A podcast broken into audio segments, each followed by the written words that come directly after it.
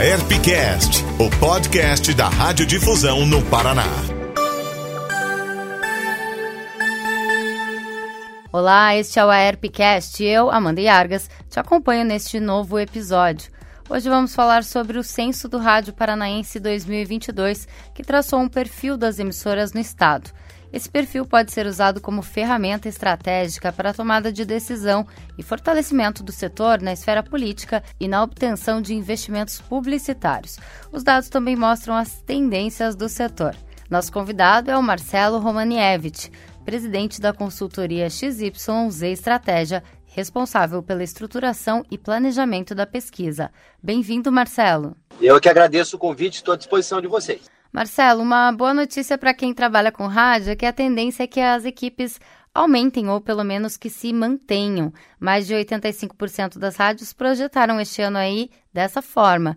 Isso mostra um avanço ou pelo menos uma estabilidade no setor, não é isso? Exatamente. Isso mostra um otimismo dos empresários do setor de uma forma geral, dos principais gestores, e é um indicativo bastante otimista e que mostra que nós temos uma categoria que não está pessimista, não está triste, não está ainda naquela conversa da pandemia. Estamos vivendo um outro momento, essa página acho que já virou. Legal. E a gente viu também que a pandemia teve um impacto significativo no faturamento das emissoras. Mais de 82% tiveram redução de receitas. Isso também está relacionado com o perfil dos anunciantes. O setor privado é responsável, segundo o censo, por mais de 81% do faturamento, mesmo percentual que representa anunciantes locais, ou seja, os clientes que, em geral, têm estabilidade financeira menor e sofreram mais com a crise. Por outro lado, o censo também traz aí a perspectiva esperançosa de que o faturamento vai voltar a crescer neste ano para 84% das empresas, não é isso? Isso, 84% das pessoas entrevistadas, gestores, diretores, acionistas, afirmaram que tem uma expectativa muito contundente no sentido do crescimento do faturamento. Então, eu acho que o setor vive um momento bastante promissor, é onde a gente vê um mercado muito, não só os representantes das emissoras, mas os próprios clientes voltando para uma situação de envolvimento maior com a comunidade, com seus públicos de interesse e aí estabelecer as conexões para gerar mais negócios. Isso é bom para todo mundo. Isso é bom para as emissoras, isso é bom para os clientes e isso é bom para as pessoas. Ainda falando sobre finanças, o censo também mostra que a maioria dos radiodifusores gostaria de ter uma linha de crédito especial para o segmento. Como que a gente pode interpretar esse dado? Isso mostra um desejo de crescimento, né? Um desejo latente, onde as pessoas que tocam os negócios, que, que são gestores das emissoras do Estado, demonstram claramente que elas têm um desejo por um fomento financeiro.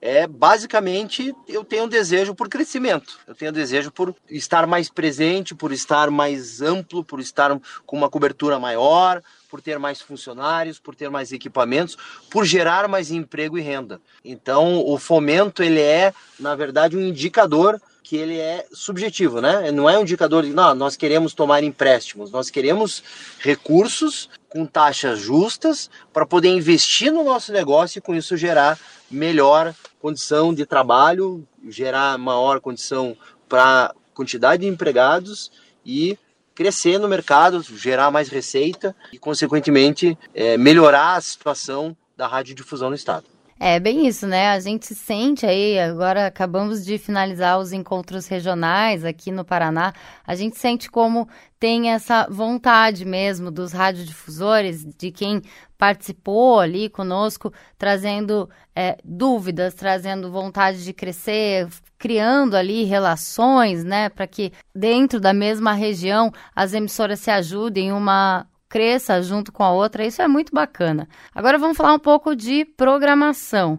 As notícias ainda são carro forte, aparecem em 72,3% das emissoras, seguidas pela música sertaneja, que está presente em aproximadamente 60% da programação estadual, e pela música popular, que ganha espaço em 40% das emissoras. Inclusive, as notícias, a música sertaneja e a interação com o ouvinte foram também as que mais ganharam espaço na programação. Em queda tivemos música mais popular, esportes e música em geral. E essas mudanças foram feitas principalmente com foco no público mais velho, segundo o censo. O que, que esses dados eles mostram para a gente, Marcelo? Em primeiro lugar, o crescimento do interesse da população por notícias, eu acho que é uma das melhores notícias de todo esse censo, com todas essas informações, esses dados que a gente tabulou, eu acho que é uma informação, um dado que a gente tem que comemorar. Quando a população está mais interessada em se informar, quando a população e as pessoas estão mais interessadas em buscar conhecimento sobre as coisas que estão acontecendo ao seu redor, isso mostra uma maturidade da sociedade, isso mostra um crescimento da condição até democrática de participação e de envolvimento das pessoas com as coisas da sua região, enfim, da própria prefeitura, o governo do estado, no sentido de eu quero participar mais, eu quero conhecer mais para poder participar mais. Então, o índice de crescimento do interesse por notícias mostra que talvez tenha a ver com a pandemia que a gente viveu entre 19 e 21, dessa lacuna que muitas vezes emissoras menores ou cidades menores, centros menores, não entregavam. E a partir do momento das parcerias que foi exatamente o que você colocou, das parcerias entre emissoras, das formações de redes menores, redes micro-regionais e do crescimento do investimento no profissional do jornalismo e na condição de entregar notícias da própria região, é muito positivo. Eu acho que além dos números econômicos, da questão que você colocou antes, de buscar fomento, financiamento, de buscar gerar mais emprego e renda, também gerar conteúdo mais relevante, é muito melhor do que há cinco anos atrás, que talvez a gente pudesse ver mais pessoas interessadas menos em notícias e mais em músicas de qualquer natureza. Quando as pessoas têm interesse ainda na música, que a gente vê que ainda tem, e que isso é muito positivo para a indústria cultural, mas também agora tem interesse em notícias, em conteúdo, notícias regionais do que está acontecendo em sua volta, é uma demonstração de que a sociedade, com a pandemia, por caminhos dolorosos talvez, mas aprendeu e cresceu no sentido de ter mais maturidade, mais conhecimento para poder emitir opiniões. É, e é curioso mesmo que acho que essa questão da pandemia fez com que muitas pessoas fossem procurar né, mais informações, como você disse, e também ficarem mais em casa, ou seja, também ligarem mais o rádio, né? O rádio é sempre aquele veículo que nos faz companhia, né? E muitas emissoras, pela pesquisa do censo, entenderam que a pandemia aí, então, ajudou a aumentar a audiência. Mas agora, com retorno a padrões menos restritos de interações sociais e atividades profissionais, as emissoras continuam apostando em um aumento no número de ouvintes, não é?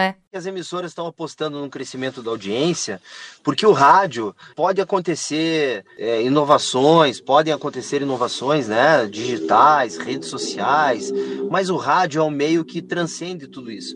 Porque o rádio tem uma característica que nenhum outro meio tem. O rádio acompanha a pessoa, a rádio vai no bolso, o rádio vai no coração de cada um, vai no carro, vai na cozinha, vai ao lado do fogão. Então, é, dificilmente, com tudo isso acontecendo, com essas revoluções e inovações tecnológicas, o rádio vai deixar de existir. Ele pode estar convivendo com outros meios, né? Mas deixar de existir, porque agora só estou escutando rádio digital, só estou escutando streaming no Spotify, não é uma tendência que se consolida. Ela é uma possibilidade, é uma hipótese. Mas ela não é uma hipótese que ainda se consolidou muito longe disso. E quando a gente olha de novo para a tua pergunta, que é a questão do censo e da resposta dos principais diretores das emissoras do estado, é no sentido de que a gente vê isso em cada um deles, né? Eles estão acreditando que a audiência vai crescer, ninguém está acreditando num momento de baixa, muito pelo contrário, e isso não tem a ver mais com a pandemia. Né? Já passou essa fase. A gente pode estar tá falando de alguma restrição, mas isso não interfere na resposta de cada um deles, que mostra o, a presença e a importância do meio, que ao atravessar uma crise onde tudo foi meio questionado, né? onde tudo foi meio relativizado, na pandemia tudo ficou um pouco em questionamento, o rádio passou por essa travessia, por essa transição de uma forma absolutamente consistente no pior momento da pandemia, ou antes da pandemia, ou depois da pandemia, o rádio sempre esteve muito presente. Então, pode vir tempestade, pode vir calmaria, que esse meio que acompanha as pessoas, que está junto com as pessoas, continua ali. Isso é um excelente indicador e a gente vê isso no censo como um todo, de positivismo, de crescimento, de investimento, geração de emprego, geração de conteúdo, de compartilhar informação através das notícias, que foi a última coisa que a gente viu. Então a gente vê um cenário extremamente promissor e isso deixa a gente bastante feliz. E é curioso que os radiodifusores têm visto as redes sociais como ameaças, mas também como aliadas para compor o orçamento. Eles consideram aí o Facebook como um dos grandes aliados nessa, nessa captação de recursos, ao mesmo tempo que o Instagram é um, o maior vilão, né? Então, comenta sobre isso com a gente um pouquinho.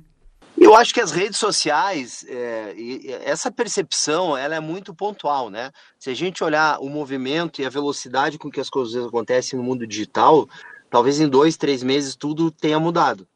Então, o censo ele tem uma periodicidade, óbvia, ele tem um investimento que a ERP faz e, e isso é muito legal para a categoria, porque a cada dois anos a gente tem uma, uma foto bastante ampla, um raio-x bem legal da, da categoria do setor, mas as redes sociais não acompanham essa velocidade de dois anos, né? Então, talvez hoje, se a gente fizesse essa mesma pergunta que você acabou de, de mencionar aí, a questão de Instagram, Facebook, talvez já tivesse mudado. Talvez daqui a seis meses ou três meses, talvez já fosse diferente também.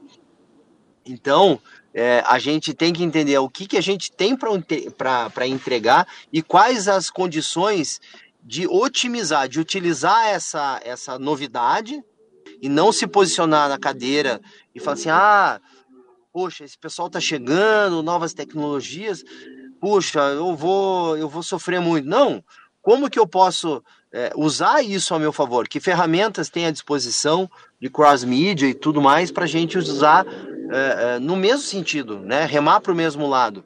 Quantas emissoras tem o seu Facebook, quantas emissoras têm as suas redes sociais, YouTube, Instagram, seja lá qual for, e que podem usar isso para trazer mais audiência, inclusive para a programação diurna, noturna, enfim, da rádio, no seu uh, dial normal, né? Até que ponto a gente pode usar isso como ferramenta de interação, até que ponto a gente pode convidar pessoas a participar mais da programação, né? sugerindo, interagindo, é, enfim, tem vários exemplos aí que a gente até acaba demonstrando na, na, apresentação lá do censo, inclusive fora do país, e que o ouvinte acaba ajudando na programação, ele acaba virando DJ em alguns momentos, porque hoje ficou muito fácil de interagir, né?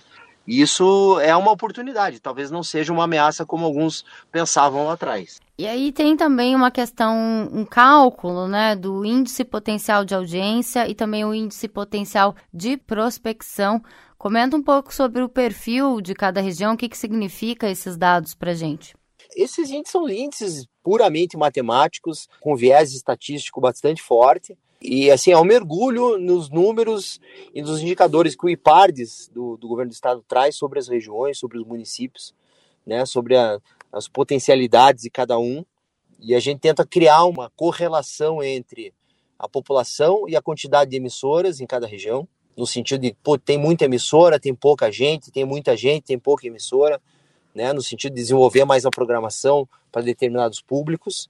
E tem também um viés de prospecção na geração de negócios, né? Que região tem mais empresas do agronegócio, por exemplo, para ser trabalhada pela área comercial das rádios, né? Que região tem um potencial maior na área da indústria, ou de serviços, ou do varejo. Então esse mapeamento, ele é muito rico, né? Porque ele traz um aprofundamento em cada uma das micro-regiões. E como são nove, e são vários setores, indústria, comércio, serviços e tal, agronegócio, fica um pouco difícil a gente entrar aqui no detalhe de cada uma. Mas o que a gente mostra para tenta, né, deixar de contribuição para cada microrregião é a sua microrregião tem um potencial maior de faturamento em determinado serviço, em determinada indústria, em determinado comércio, né?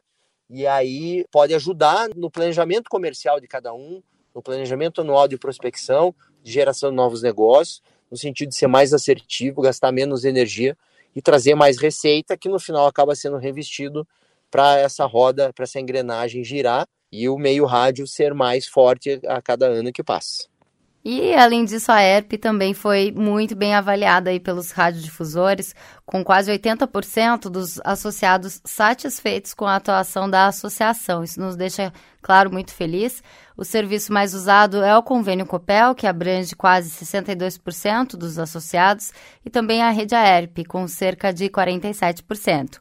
O convênio Copel também é considerado uma conquista do setor. É muito legal, né, a gente fazer uma pesquisa aí com os nossos associados e descobrir que o nosso trabalho está trazendo bons frutos. Eu acho que a ERP vem crescendo nesse indicador que você acabou de citar, de satisfação, conhecimento do serviço que presta, é, a cada rodada do censo. Né?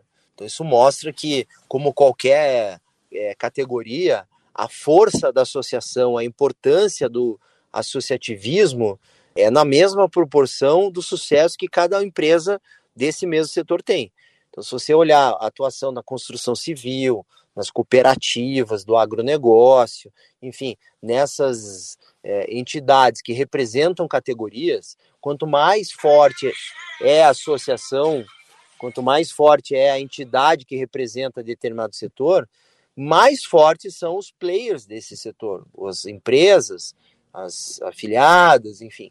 E isso, uh, quando a gente olha para esses números da ERP, a gente vê um crescimento gestão após gestão, e que é assim que tem que acontecer, né? Não é porque a gestão anterior teve um pouquinho menos de aprovação que ela foi pior. Naquele momento ela foi muito boa. Agora vem a próxima, ela cresceu um pouquinho. Se cada gestão que vier subir um pouquinho esse sarrafo, né, subir um pouquinho essa régua, 2%, 3%, daqui a pouco a gente vai ter muita gente, muita emissora, muitos gestores dessas emissoras todas espalhadas pelo Paraná, mais envolvidos, mais conscientes, mais colaborativos entre si também, porque isso é cada dia que passa um fator mais importante e aponta para um futuro mais promissor para a rádio, porque quando tem a, as pessoas se sentem ameaçadas, a melhor maneira de passar por uma tempestade é a união é a colaboração, é a troca de ideia. Então, às vezes, você acha que o cara é teu concorrente, ele não é necessariamente concorrente, é um cara que pode te ajudar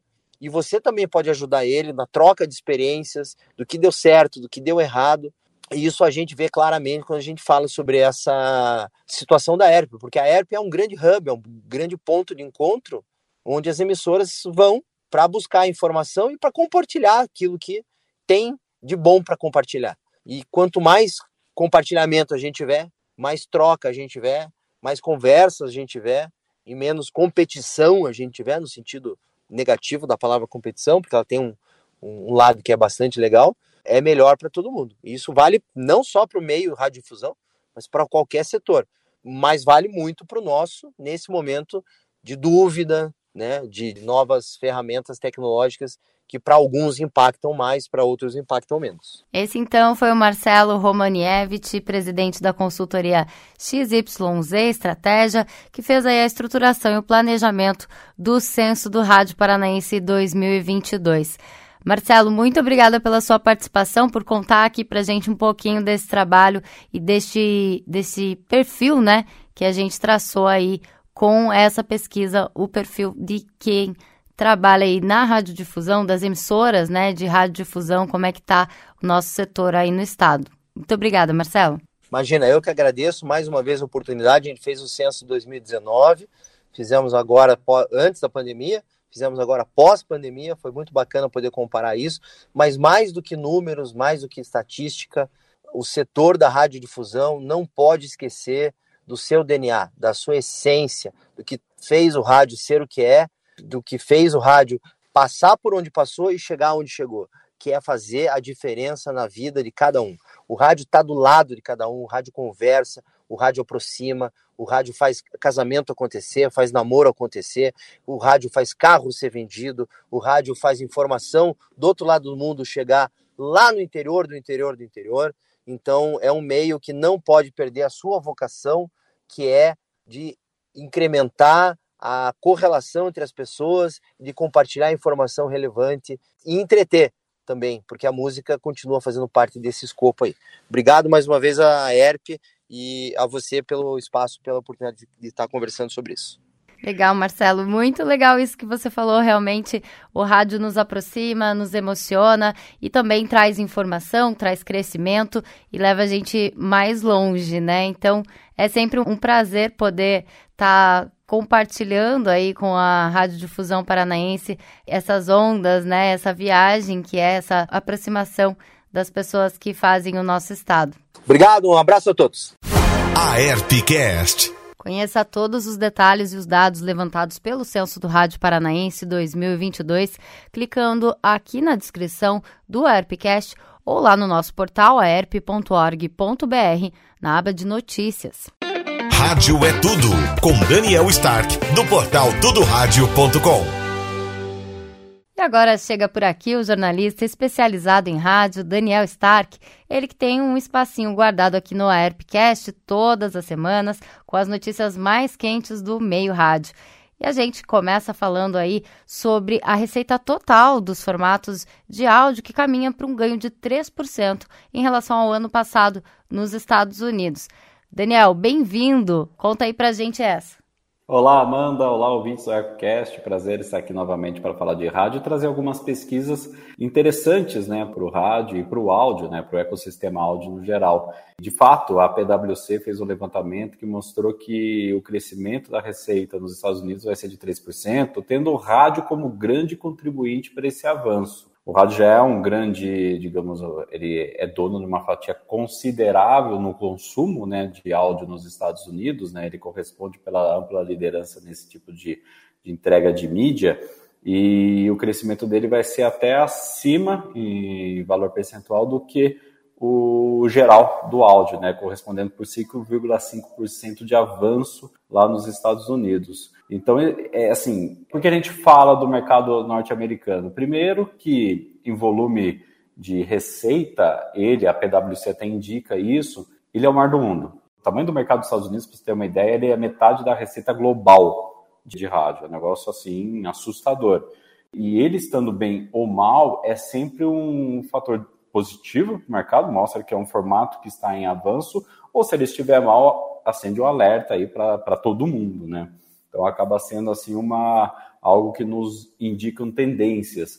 E o fato dele estar em avanço, contribuindo diretamente para o avanço do faturamento do áudio, porque o áudio ele cresce em consumo, mas sempre tem aquela dúvida, tá? As pessoas estão cada vez mais consumindo áudio. Tem até aquela frase, o áudio está quente, as pessoas estão interessadas em áudio, podcast, streaming, rádio, etc. Mas e a receita? A gente vai passar a ver isso de uma forma mais consistente? A resposta é sim. A resposta principal, pelo que a gente já conhece bem, nossos colegas radiodifusores conhecem muito bem, que é pela antena, pelo FM, pelo AM, a receita está crescendo lá fora. Mesmo com algumas revisões recentes, a gente até comentou aqui na ARPCast de revisões por causa de, de, situações de inflação também, alguns desafios globais né, que atingem a maioria dos países, isso também tem que rever o tamanho do investimento publicitário que vai ser feito nesse ano de 2022, mas ele continua em alta e o rádio puxa essa fatia e também vê crescimento dos formatos digitais. Então, isso é bem interessante, isso é muito importante, a gente precisa ficar de olho justamente para ver quais são as tendências e para onde a gente tem que apontar né, nosso planejamento. Pois é, bem legal essa análise, Daniel. E a gente tem também outro indicativo aí que foi da empresa de pesquisa Nielsen, de que o rádio é ouvido por 93% da população dos Estados Unidos. Mais um indicativo aí desse mercado, como você falou, bastante importante e que é referência para entender também questões de audiência e tendências de mercado, não é isso? Exatamente. Aqui no Appcast, nos últimos meses e também no tudoradio.com, a gente ficou repercutindo o tamanho do consumo de rádio, seja ele o tal do offline, que seria o AM, FM e o transmissão digital terrestre, onde ele está disponível, e o streaming, que é o áudio digital. Qual é o tamanho dessa audiência de rádio hoje? Então, a gente já falou aqui no Appcast sobre os 89% da população do Reino Unido que ouve rádio, é, que é um número que está estável, mas apesar de crescendo a parcela digital do conteúdo de rádio. É, a, na França, a gente comentou também que ele avança em consumo, e ele lidera entre as plataformas de áudio, falamos de Portugal, falamos da Alemanha, falamos aqui do Brasil, mas e aí? E nos Estados Unidos, que é o tal do grande mercado? Porque o que, que acontece? Qual que é a questão dos Estados Unidos? ficou uma dúvida no ar, muito impulsionado para quem deseja, digamos, prever o que vai acontecer, e isso é natural, a gente precisa realmente fazer algumas previsões para saber qual que vai ser, qual que seria o tamanho do alcance do rádio nos Estados Unidos pós-pandemia. Se é que a gente pode taxar com pós-pandemia, é óbvio que a gente vive já uma normalidade maior entre os deslocamentos das pessoas. Então, assim, a, as rotinas foram retomadas, né?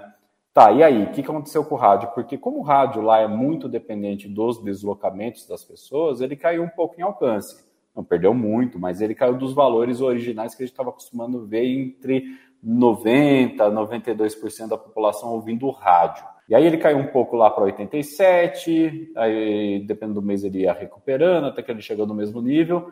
E agora? O que, que aconteceu? Até era uma pergunta que a gente fazia internamente aqui no Tudo Rádio. Saiu, então, o, os números, né? A imprensa lá está repercutindo o, o, tamanho do consumo de rádio. E olha o número aí, que interessante, assim. É, eu tenho que até tomar cuidado para falar desse número, porque às vezes parece que eu estou enchendo muita bola, mas os números realmente, eu insisto aqui na Airpcast, são positivos. 93% dos norte-americanos com 18 anos ou mais ouvem rádio todos os meses. Aí você pode pensar assim, tá, mas essas faixas etárias, qual é o tamanho da audiência mais jovem? 18 a 34 anos? Quanto que é? 87%. Então, assim, por mais que seja um pouco mais baixa, 87% é superior ao alcance de smartphones entre a população geral e até de televisões e dispositivos conectados, 81%. Então, assim, é um número impressionante. Esse número é muito forte o rádio ele está assim numa rotina das pessoas, conforme elas vão retomando as próprias rotinas, ele está embutido né, nesse dia a dia das pessoas, é algo natural em todas as faixas etárias.